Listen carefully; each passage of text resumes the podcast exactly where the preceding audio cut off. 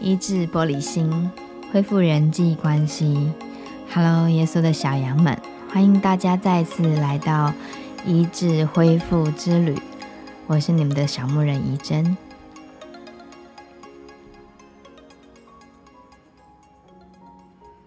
踏上医治恢复的旅程，它本身是一个生活的经历，然后每一天每一天。我们都在学习跟自己相处，我们也在学习如何跟上帝相处，然后我们也在学习怎么样去跟身边的每一个不同形态的关系，跟不同的环境当中所遇到的人相处。今天我遇到的一位姐妹很可爱，我们就在聊天，然后他就告诉我说他。很多时候，如果他不要演出一个很世故的样子的话，其实呢，他可能会很不知所措，不知道如何应对身边的人。有时候想想，我们自己何尝不是如此呢？我们这里面好像内建了一些系统或一些公式，碰到这样子的环境，我们应该要怎么样？碰到那样的环境，我们应该要怎么样？所以在沟通方面，在人际关系方面，我们就有很多时候是，好像是里面的自己跟外面的自己是两个人。在许多的时候，我会察觉到那个人的脸上感觉像是在笑，但是他的里面好像是在哭。那这个，我觉得如果可能常常跟人的内在在讲话的，比方说。呃，很多的姐妹会互相来做分享的人的话，那就比较容易去察觉到，其实有一些人他外面的坚强跟外面的快乐是，其实是嗯，不能说装出来啦，应该是说就是为了生存，所以他很多东西就会是那样，那会变成就是表里像是表里不一的一个人，其实。说穿了，也不过就是为了人要生存的缘故，就是为了活下来啊。然后啊，在生命中的每一个环节里面，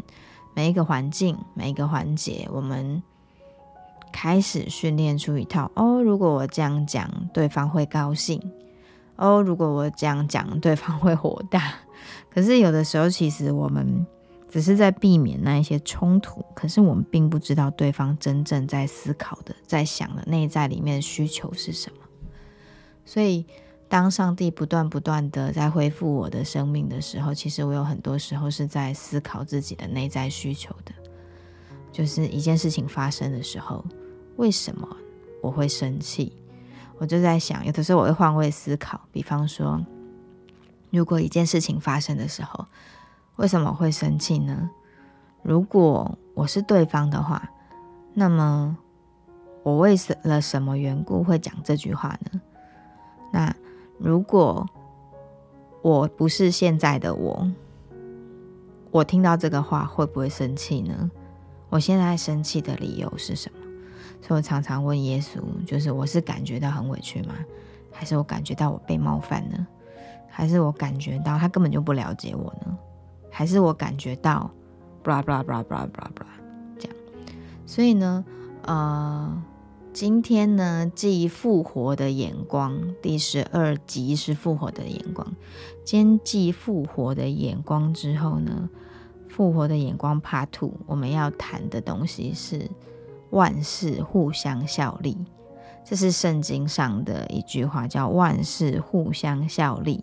叫爱神的人得益处。我不知道在前几集有没有提过这个概念。万事呢，就是指所有的事，不管是好的事、不好的事、讨厌的事情，或者是很为难的事情，这些事情发生呢，只要我们的心智里面有一个决定，就是我要相信，我要相信上帝，他可以用这件事情来祝福我。只要我相信上帝可以用这些事情来祝福我的时候，那么所有的困难发生的时候，我们会有一个反应跟一个思考，就是会问耶稣说：“主啊，那这件事情你同意容许让它发生，那你要祝福我什么？你同意容许这件事情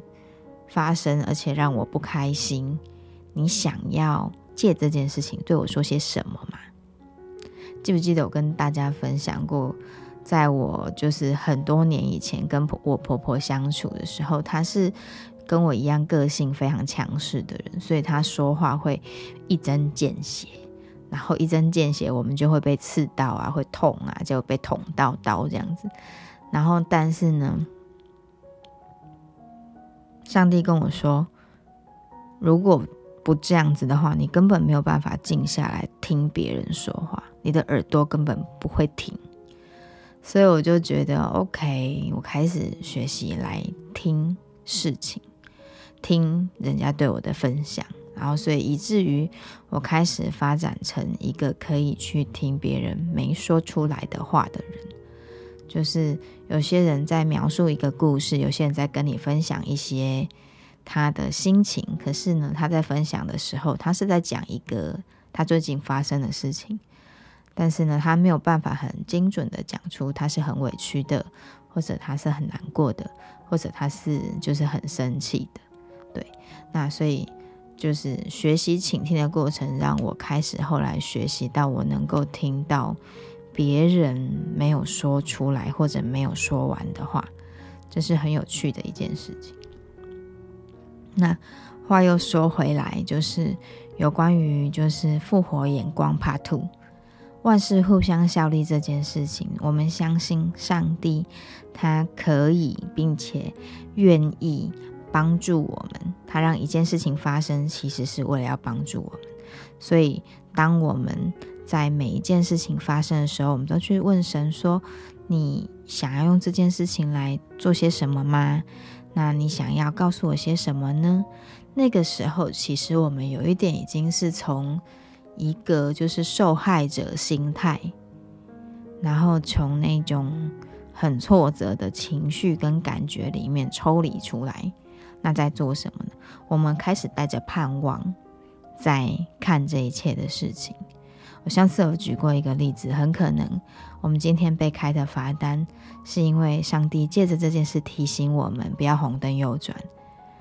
以至于它可以阻止我们下一次红灯右转的时候，可能我们会不小心撞上一个小孩，哦，就是防范更大更大的问题发生。那我有谈到，就是说，其实我们人跟人之间的冲突，很多时候都只是因为我们的背景，还有我们现在脑袋里面的思考的东西其实是不一样的。可是冲突并不代表就是你们两个合不来，冲突并不代表你们就是。呃，不应该沟通，反而冲突是一个好机会。冲突是一个可以开始沟通的好机会，因为冲突它只代表一件事情，就是我们不一样。冲突只代表一件事情，就是哦，我们现在可能沟通的方式不正确。可是呢，如果我们能够很心平气和的去察觉到，说哦，原来冲突的发生是因为代表可能我跟你沟通的方式你。不能接受你跟我沟通的方式，也我我也不太喜欢。那并不表示我们彼此就要拒绝对方，而是如果我们想要让这个关系更好的话，我们就可以坐下来谈，然后先彼此做个祷告，然后承诺我们不用情绪来辖制对方，然后也承诺我们不用就是呃。言语暴力 啊，来试图让对方就是改变。很多时候，我们女孩子会去翻旧账啊，或者是去去讲对方的缺点啊，或者是很一针见血的去呃控告别人的话。那其实是代表我们里面的害怕。其实愤怒是有的，可是那个里面的害怕更真实。那个害怕是什么？就是我希望我这样子的威吓你之后，你下次不要再用这种方式来伤害我。所以其实通常很严重的过激反应，它通常代表的都是那个人里面很深沉的一个惧怕。所以呢，呃，我们在呃跟别人说话的时候，如果我们发现我们自己的语调不小心就默默的开始一直疯狂的升高，那我们就要很小心一件事情。其实也不是很小心，就是我们就可以察觉到，诶，我现在开始有点过激反应。那如同上题，就是我刚刚讲的，如果我们开始过激反应的时候，又可以开始来问耶稣：耶稣，为什么这件事情让我这么有情绪呢？你想要告诉我什么，或者是你想要医治我什么吗？这个是一个很重要的一个练习，就是每一天在我们生命中所发生的每一件事情，我们都不断的到神的面前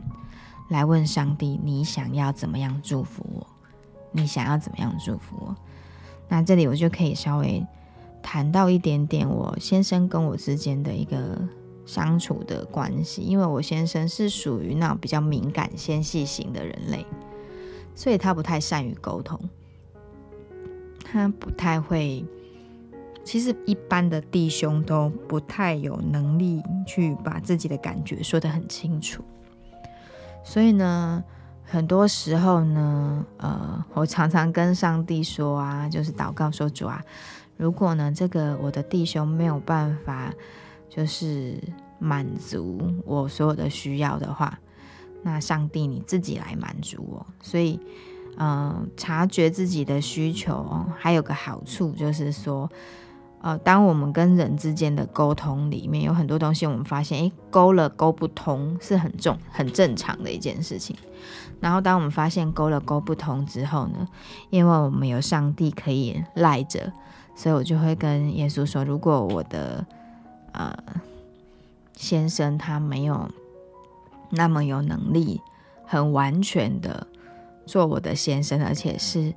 可以保护我的所有的心理需求的话，那耶稣你来补足这一块。所以当我跟上帝这样祷告的时候，还真的就是呃很常常呃我心里面觉得。”我需要的一些关怀，或者我需要的一些安慰，我的先生没有做到的时候，因为他比较不擅长沟通，所以就是，然后当当我又有需要，我又还没告诉他的时候，那神就会派某一些，比方说姐妹呀，然后他们对我说的话，回馈我，回应我的话，就让我感觉到很温暖啊，很被安慰。那。所以我刚开始跟弟兄，因为比较不能沟通的，就是个性上我非常的外向，然后他非常的这个谨慎，然后我做很多事情都是属于不需要很有计划，然后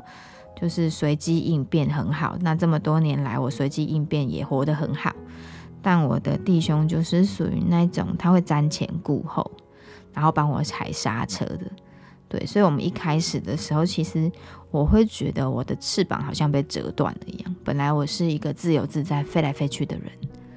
然后可是跟我弟兄相处之后，我就常常觉得我被禁足了，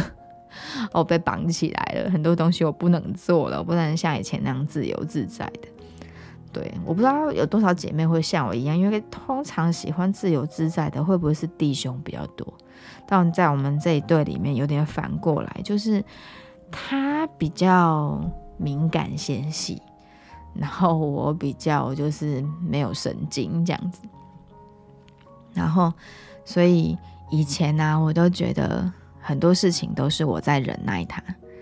然后最近我才发现，嗯，因为我最我我在那个我们的门把上面放了一个十字架，然后那个十字架其实有的时候垂坠下来会挡住钥匙孔，所以每次。要开门的时候，就要先把那十字架拨开，其实有点麻烦。但是因为那个十字架呢，是一条就是已经蛮久的一条项链，然后呢，我就觉得十字架你把它丢掉，好像就觉得好可惜。然后就想说，好吧，那放在门把上面当装饰品。就前两天的时候，就是我自己觉得它好讨厌，我把它拨开的时候，我的弟兄才在旁边讲说。对啊，我每次要开门的时候，然后呢要插这个钥匙孔，我就会觉得，嗯，我老婆真的是天才这样子。就是其实这件事情对他来说是有一些困扰的，是有一些不不喜欢的。但是呢，我们在生活当中，有时候很多时候我们以为我们在忍耐对方，可事实上呢，对方也在忍耐我们，因为我们就是不同嘛。对，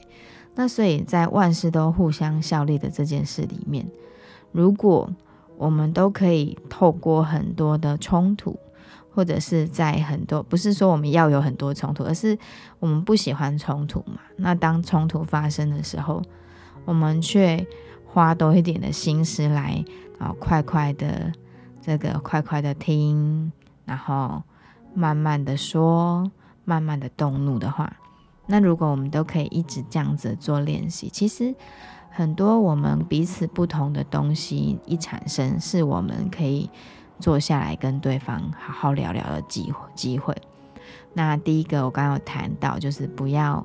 想要用情绪来控制对方达成你要的，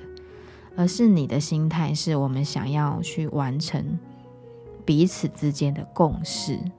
啊。有的时候啊，我会跟我弟兄说啊，你你我就是我我我觉得刚刚那件事情啊，你误解我的意思，我想要的其实不是那个结果。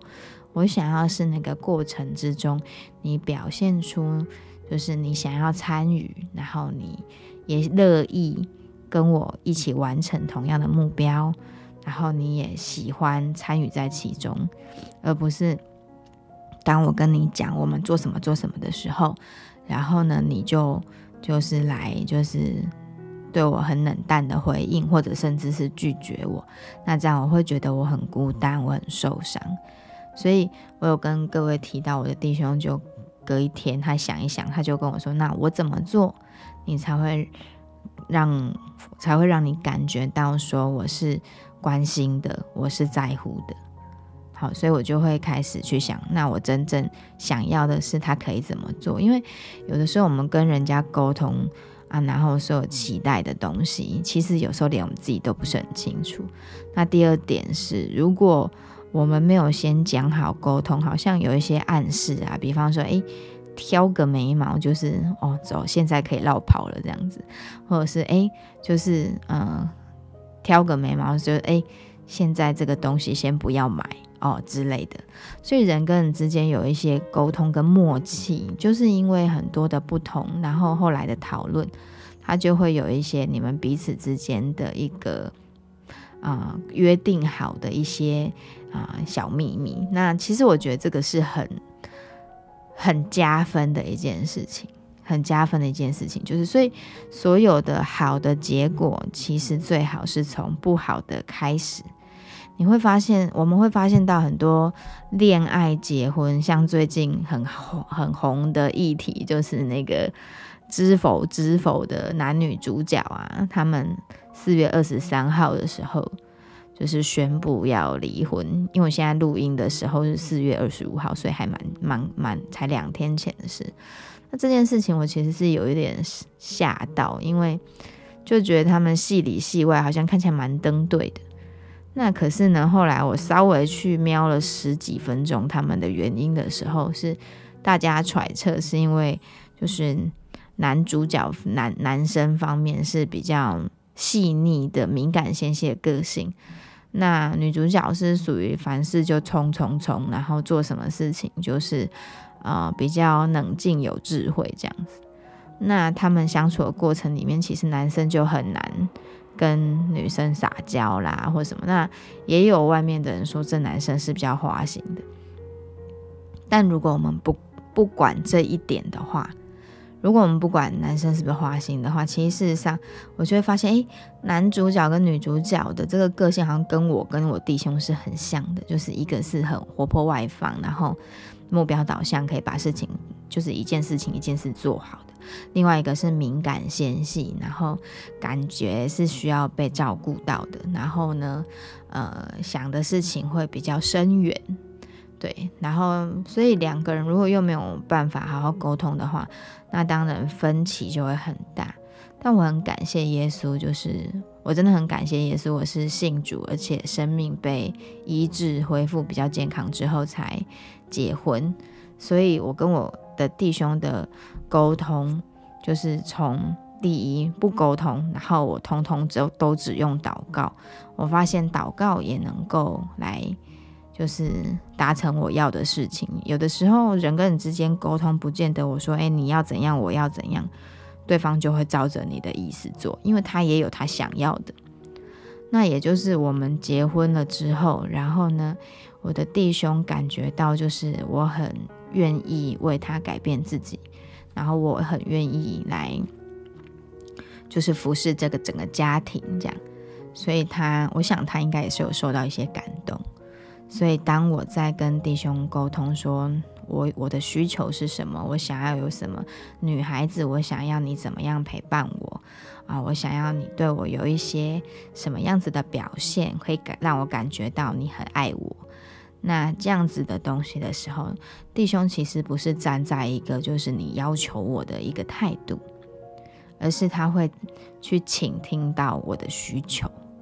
所以我觉得人跟人的关系里面还有一个很重要的就是。就是那种彼此之间的信赖感跟默契。我们不是一个会贬低对方的人，像很多婚姻关系里面，就是互相会谩骂，互相会会指责。但我在我跟我弟兄的婚姻关系里面，我们是就是呃不去指责对方的。我们常常就是。能够帮补对方，能够 cover 对方，我们就把它做过做完。就像我说过，我弟兄是属于那种，我说常常笑着说他帅到掉渣，因为他吃东西很会掉渣。可是呢，我就会常常用这种方式说：“哎呀，地板肚子很饿哦，哎呀，帅到掉渣这样。”然后一开始帮他做这些打扫的时候，我是完全不抱怨。然后呢，等到关系再熟一点，我才开玩笑说：“诶，地上肚子饿，地板肚子饿了。”然后呢，再后来我就发现，其实在他有发觉的情况之下，他都会很快速就把自己的战果整理完毕，这样子。然后我们的关系就是一个很正向的、不断的在进步的一个关系。这样从很开一开始，他不是我的菜，我也不是他的菜。然后到后来。两个人之间愿意开始为对方改变而进步，那事实上夫妻关系、婆媳关系，如果都是能够这样子做的时候，那我相信其他的关系会比这个容易很多。因为每一天相处的人是最困难的嘛，所以万事都互相效力这一点，其实就是让我们知道有一些东西。我最近学最呃，应该说这最近这几年学到就是。很多时候沟通不是用言语，很多时候沟通是用爱，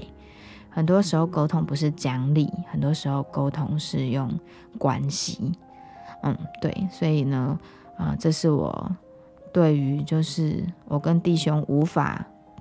沟通的初期，他的复活的眼光，还有他的万事互相效力，